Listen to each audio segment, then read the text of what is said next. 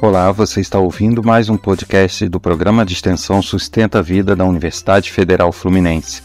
Meu nome é Adriano Freitas, especialista em neuroaprendizagem e neuropsicologia clínica. Nós vamos falar sobre neurociências e o tema de hoje é o sono.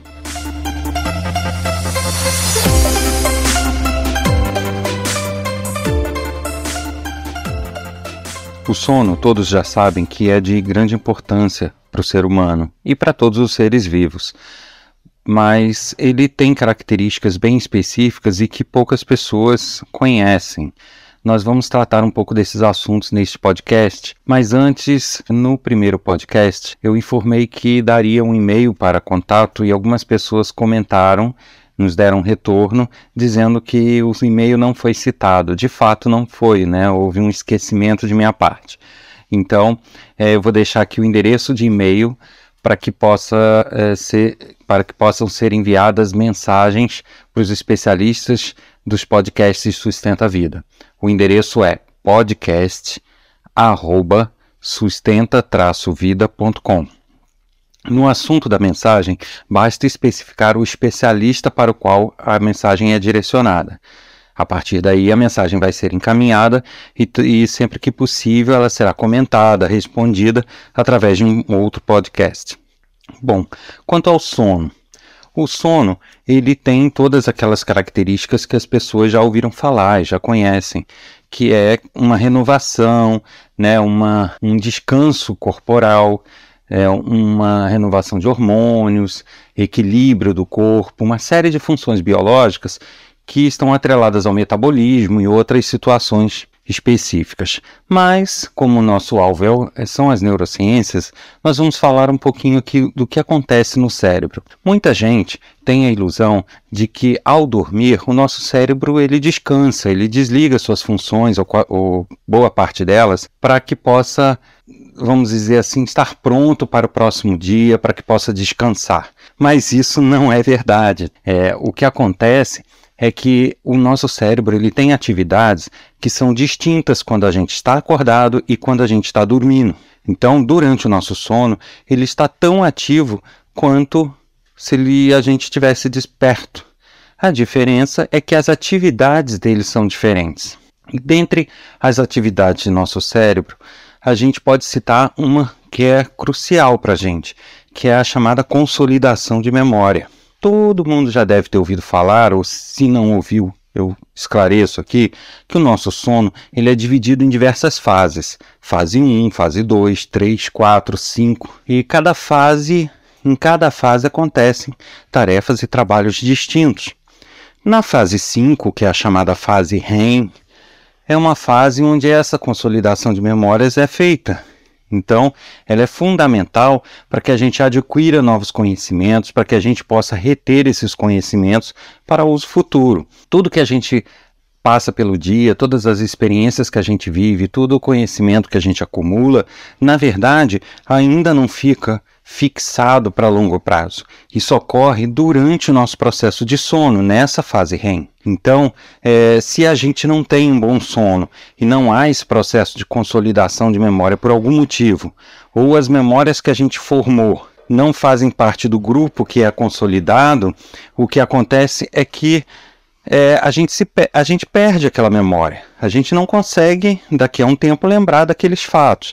Então a gente depende de um bom sono, de passar pela fase REM adequadamente, para que a gente consiga lembrar de tudo que a gente viveu, vivenciou, experimentou e aprendeu. Então é fundamental um bom sono. E é, muita gente acha que ter um bom sono é simplesmente dormir muito dormir e acordar descansado, e não é só isso. Vários fatores interferem nessa consolidação de memórias. Eu estou falando aqui em consolidação de memórias, fixar memórias. Na verdade, isso vai ser alvo de um outro podcast. Uh, depois a gente vai ver isso em detalhes, mas uh, vamos nos concentrar aqui no sono. O importante de se saber é que o sono realmente é fundamental para diversas funções do organismo, mas principalmente para o nosso cérebro e para a nossa memória. E tudo que afetar o nosso sono automaticamente tende a afetar nossa memória. Então, as pessoas que têm problemas com sono, não dormem direito, elas vão tender a ter uma memória mais fraca, mais limitada, justamente porque essa consolidação fica prejudicada. Ter um sono adequado é realmente fundamental para o nosso cérebro e para o nosso corpo. E como ter esse sono adequado? A primeira questão a se observar aí é que muitas pessoas alegam que dormem pouco, ou que têm insônia, ou que têm dificuldades para dormir, ou não dormem na hora que se deveria. E isso é, acaba sendo agravado por informações que praticamente obrigam a pessoa a um padrão que de fato tecnicamente não existe. Né? Então muitas pessoas falam, ah, é porque as pessoas têm que dormir oito horas por dia, as pessoas têm que dormir no máximo até tal hora, no máximo tal hora iniciar o sono. E isso, na verdade, não existe enquanto regra fixa. É, muitas vezes eu entendo que médicos e outros especialistas divulgam essas informações como sendo uma informação de uma média estatística da população. Ou seja, na média, a população deve dormir em torno de 8 horas. É, na média, a população deve dormir mais tardar tal hora. Mas isso pode não se aplicar a você. Por que, que eu digo isso? Porque já se tem os estudos e as comprovações que classificam a, a população, né, a, as pessoas, em diversos grupos de acordo com a forma do sono natural dela, que é a forma de sono que aquele organismo, aquele indivíduo precisa. E nesses grupos existem os chamados grandes dormidores, pequenos dormidores. Os pequenos dormidores são aqueles que dormem no máximo seis horas por noite. Então, são pessoas que podem dormir quatro horas e meia, cinco horas, seis horas, o que não significa que ela tenha problemas com sono ou ela seja insone. Essa é a confusão que se faz. Então se diz, não, tem que dormir oito horas. Aí a pessoa se vê numa situação de dormir cinco, de dormir quatro e meia e fica desesperada achando que ela não consegue dormir, que é insone e é, parte para tomar remédios, fazer tratamentos, quando na verdade não é o caso dela. Então ela pode ser uma mera pequena dormidora. Então é, existem esses grupos. O pequeno dormidor são pessoas que dormem no máximo seis horas, seis horas e meia. Já os grandes dormidores são aqueles que dormem no mínimo oito horas.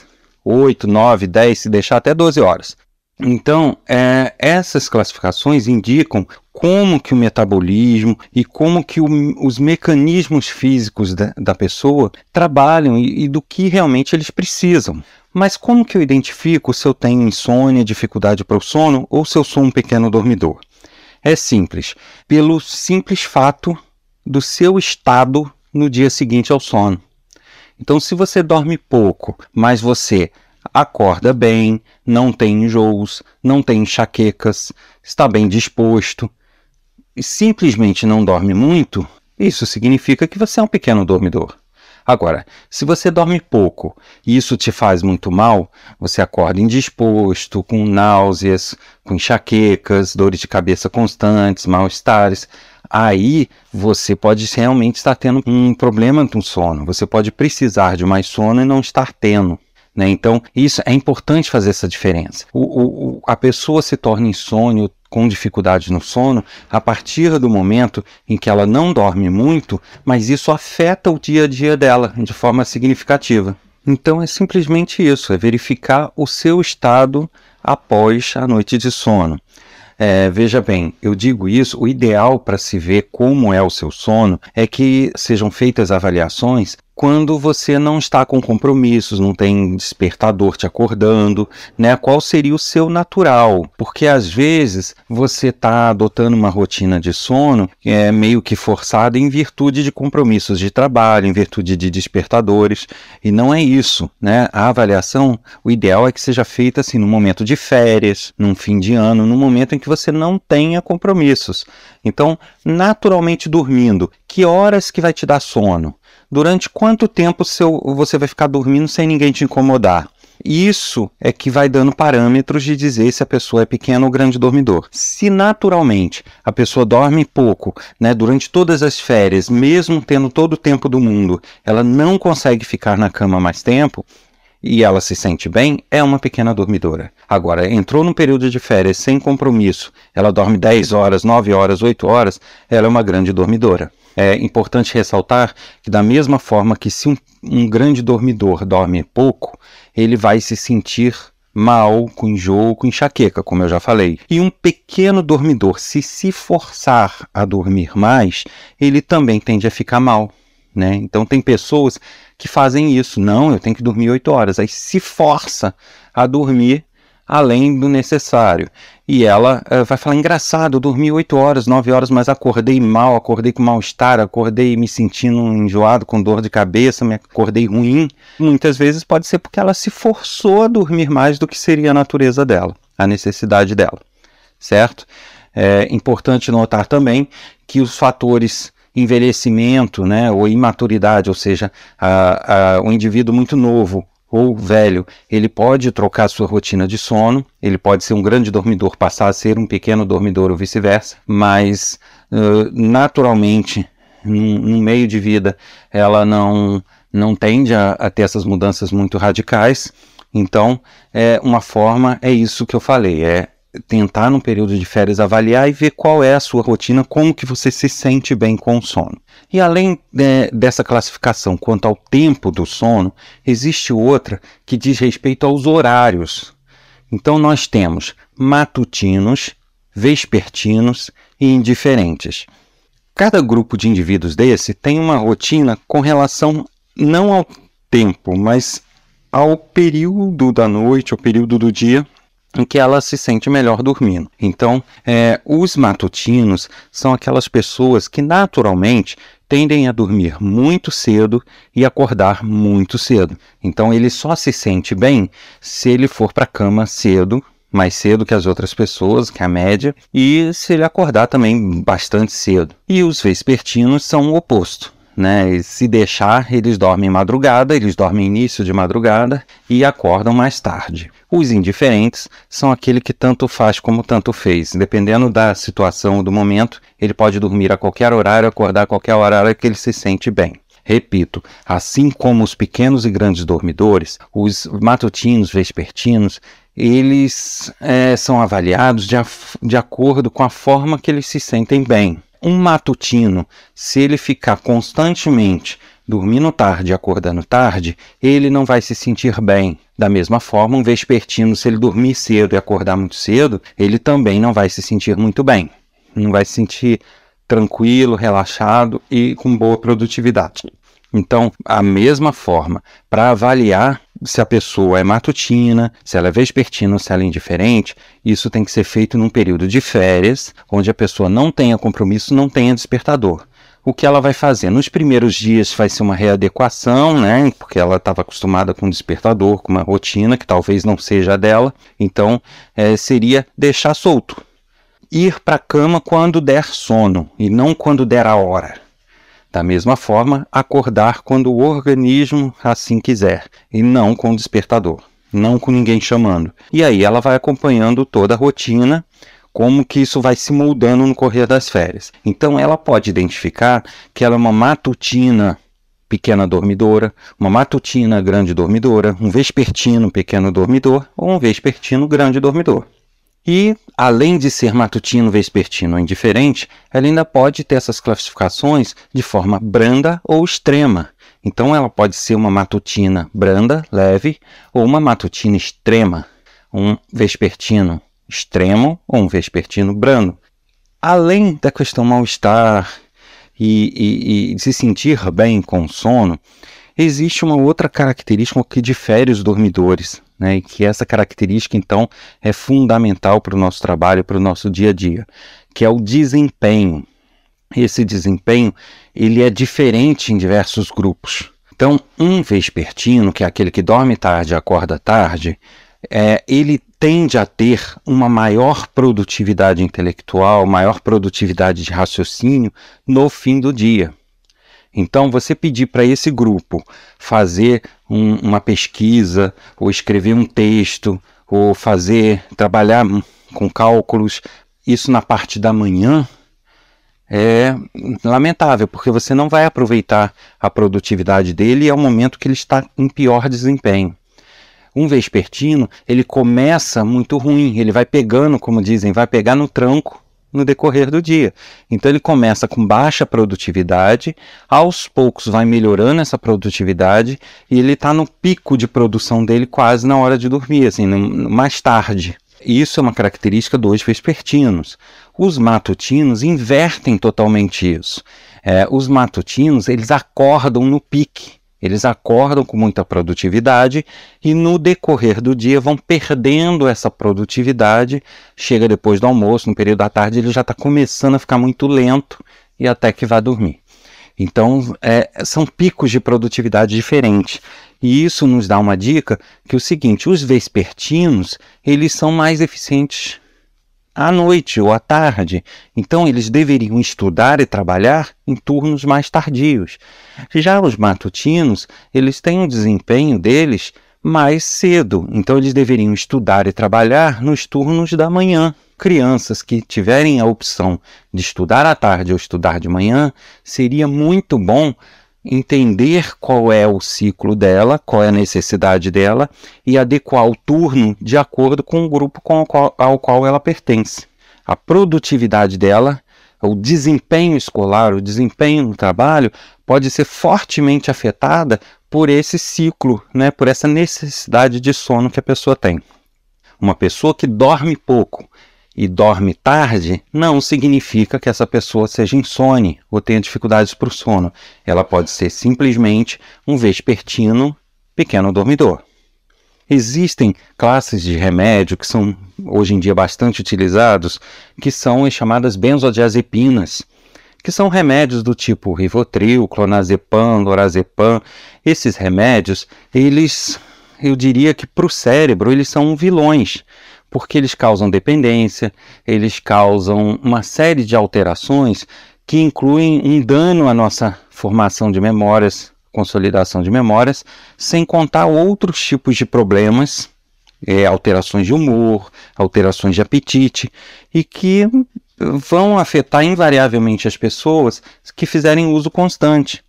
Esse tipo de medicação, ele não deveria ser tomado em larga escala e de uso constante, com uso constante, como se tem visto.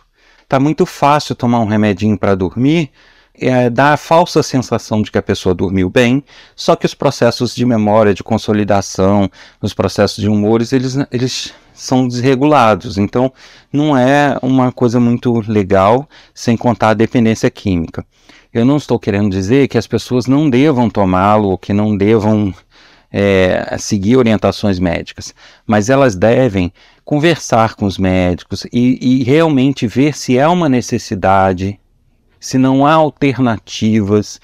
É, e mais que isso, elas têm que ver se realmente elas precisam de medicação para dormir. Muitas vezes as pessoas, eu já vi pessoas tomando esse tipo de medicação simplesmente por serem pequenas dormidoras e acharem que estão com dificuldade de sono. É, é um cuidado que a pessoa tem que ter, tá? Repito, as orientações médicas precisam ser seguidas, mas eu acho que a informação tem que chegar de forma adequada ao médico. Então, ao solicitar um remédio para o médico, ao conversar com ele, todas as informações de fato têm que ser passadas, né? Olha, doutor, eu tenho dormido pouco, porém eu me sinto muito bem, eu não tenho tido problema. Eu preciso dormir mais, né? E ter esse tipo de conversa, porque muitas vezes a pessoa chega, não, eu durmo pouco, eu durmo pouco, mas não explica o porquê, não explica se ela está se sentindo bem ou não, e isso pode interferir na prescrição, né? Porque o médico tem que acreditar no que a pessoa está falando também, e aí isso pode gerar uma medicação muitas vezes desnecessária para aquelas pessoas que são pequenas dormidoras ou que são é, vespertinas. A média da nossa população brasileira são de pessoas vespertinas, então a nossa maioria estatística é de vespertinos, ou seja, todas as atividades nossas, por estatística da nossa população, deveriam ser mais é, para a hora do almoço, daí para mais tarde, porque é quando se começa a ter um um pique de trabalho e de estudo adequado. Então, mas infelizmente a gente não tem essa flexibilidade, mas a gente tem que ter essa consciência, porque uma dica que as neurociências dão é, bom, se não tem alternativa, o meu horário de trabalho começa às 6, 7 da manhã e eu sou vespertino, eu tenho que me organizar e saber que no período da manhã, naturalmente, eu vou estar com pior produção intelectual. Então, eu preciso saber e organizar meu dia para que as tarefas mais complexas eu as deixe para mais tarde e, sempre que possível, faça tarefas mais leves no início do dia. E o contrário para quem é matutino. Uma outra dica importante é que é, se você é um pequeno dormidor, se você é um vespertino, um matutino, tente sempre, na medida do possível, respeitar isso, respeitar as necessidades do seu corpo. E não adianta insistir. Se você é um pequeno dormidor, não adianta ir para a cama. Se você é um pequeno dormidor vespertino extremo, não adianta você ir para a cama 9 horas da noite para ficar lá rolando de um lado para o outro. Isso vai lhe dar agonia, isso vai lhe dar aflição, e isso sim pode gerar a sensação de que você está com problema do sono, quando na verdade não é. Né? E a gente tem que entender que por mais que a gente pertença a um grupo desses, pequeno dormidor, grande dormidor, é, vespertino, matutino, nós não somos matemáticos, né? Nós não somos aquela, o ser humano não é aquele ser que é todo, é, não é um computador que tem marcou a hora para isso, todo dia invariavelmente naquela hora vai acontecer. Não é isso. Existem fatores psicológicos, né, é, preocupações, questões familiares, várias questões pessoais que podem interferir nessa rotina. Então a gente pode ser um pequeno dormidor, mas em dado momento o nosso corpo, o nosso cérebro precisar dormir um pouco mais. Da mesma forma, a gente pode ser um grande dormidor e em alguma ocasião da nossa vida a gente precisar dormir menos. Então, tudo depende, como eu falei, do bem-estar que se tem no dia seguinte. Então, é, foi para a cama, está rolando para um lado para o outro, não está conseguindo dormir, não entre nessa aflição de ter que dormir. Vai, levanta, toma um leitinho quente, é, vai ler um livro, vai ler uma revista, senta no cantinho, a meia luz, fica lá, ouve um rádiozinho para não ter que ligar a televisão e, e ver a luminosidade, né? É, ouça o nosso podcast. Então faça alguma atividade assim que o sono vem. Quanto mais aflito você ficar, mais vai gerando uma excitação no teu corpo que vai te impedir de dormir mais ainda e sempre observe o seu estado. É, se as questões envolvendo o seu sono estão te afetando durante o dia, é sim necessário um acompanhamento, ver o que está ocorrendo e seguir as orientações médicas. Agora, por mais que você se sinta aflito que ache que algo está errado, se você se sente bem, isso não está afetando o seu comportamento significativamente, é, é uma questão de você, de repente, a, a readequar sua, sua rotina, ver o que está te preocupando, e quem sabe isso vai se resolver de uma forma natural, sem a necessidade de, de tratamentos, porque realmente isso não, não afeta o teu dia a dia, pode ser apenas um direcionamento de horário, uma adequação de horário ou de tempo.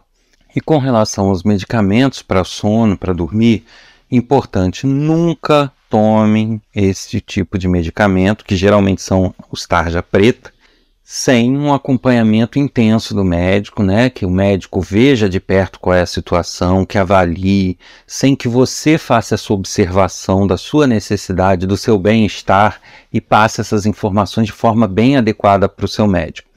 Então é importante porque são medicamentos que devem ser utilizados com muito critério é, o que se vê hoje em dia é um uso indiscriminado, muitas pessoas tomando essa medicação por conta própria, outras até tomando com orientação médica, porém muitas vezes o médico não está bem informado do que se passa com a pessoa. Muitas vezes a pessoa precisaria até de um apoio psicológico, de alguma terapia, e ela opta por química ao invés dessa terapia. Isso realmente eu acho que tem que ser repensado na nossa sociedade, porque são medicamentos que podem afetar muito a tua saúde, podem afetar muito o teu comportamento e podem ser extremamente perigosos em alguns casos. Então, Fiquem atentos a essa questão da medicação. Eu acredito que num podcast futuro a gente deve voltar a falar sobre isso, sobre os benzodiazepínicos, porque eles afetam de fato a cognição e diversos outros fatores humanos. Mas a dica que eu já deixo é essa, né?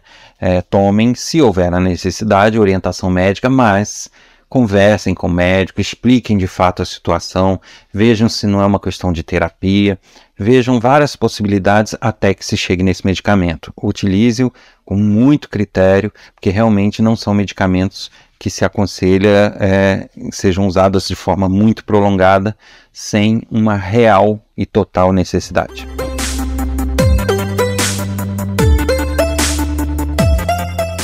Os endereços para mais informações sobre o nosso projeto são www.sustenta-vida.com e www.nosso-ead.com.